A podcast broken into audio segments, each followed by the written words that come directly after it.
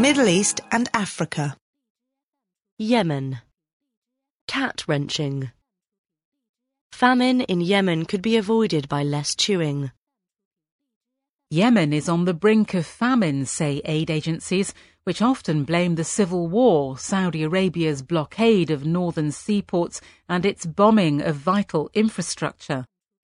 The government's refusal to pay salaries to employees in rebel held areas and the depreciation of Yemen's rial means many cannot afford the food that is available. But one of the biggest causes of hunger often goes unmentioned a leafy plant called qat. The weed is Yemen's most popular drug. 90% of men and over a third of women habitually chew its leaves, storing the masticated greenery in their cheek until the narcotic seeps into their bloodstream.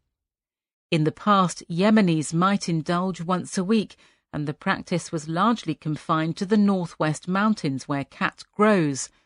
But following unification in 1990, it spread south.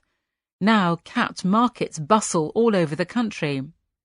Men spend far more feeding their addiction than their families, sometimes $800 a month. Rather than searching for weapons and other contraband, soldiers extort bribes at checkpoints to pay for their habit, jacking up transport costs. And while the country runs out of basics such as wheat, its best farmland is devoted to producing the crop, which is more lucrative. Cultivation of qat is said to be increasing by 12% a year. Officials refer to it as Yemen's Viagra and encourage its use. Taher Ali al Okaili, the army's chief of staff, says it is our whiskey and claims it gives his men strength to fight. Both sides feed it to their child soldiers. When local governors in Hadramaut, the largest province, tried to revive an old ban on consumption in their offices, they were summoned to Riyadh to join Yemen's president, Abd Rabbo Mansour Hadi, for a communal chew. Only Al Qaeda in the Arabian Peninsula has had any success in banning it. Northern Yemen is the region most under threat of famine, but the Houthi rebels who control it value their monopoly on qat as much as Mr. Hadi does his hold on the country's oil and gas fields. It keeps roads open across enemy lines. Dozens of trucks full of the harvest cross into Marib each day.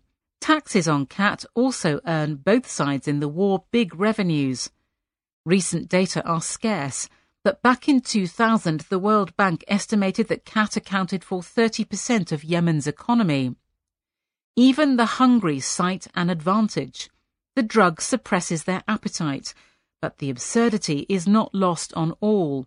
In the words of a southern official, we're fighting Houthis with our arms and funding them with our mouths.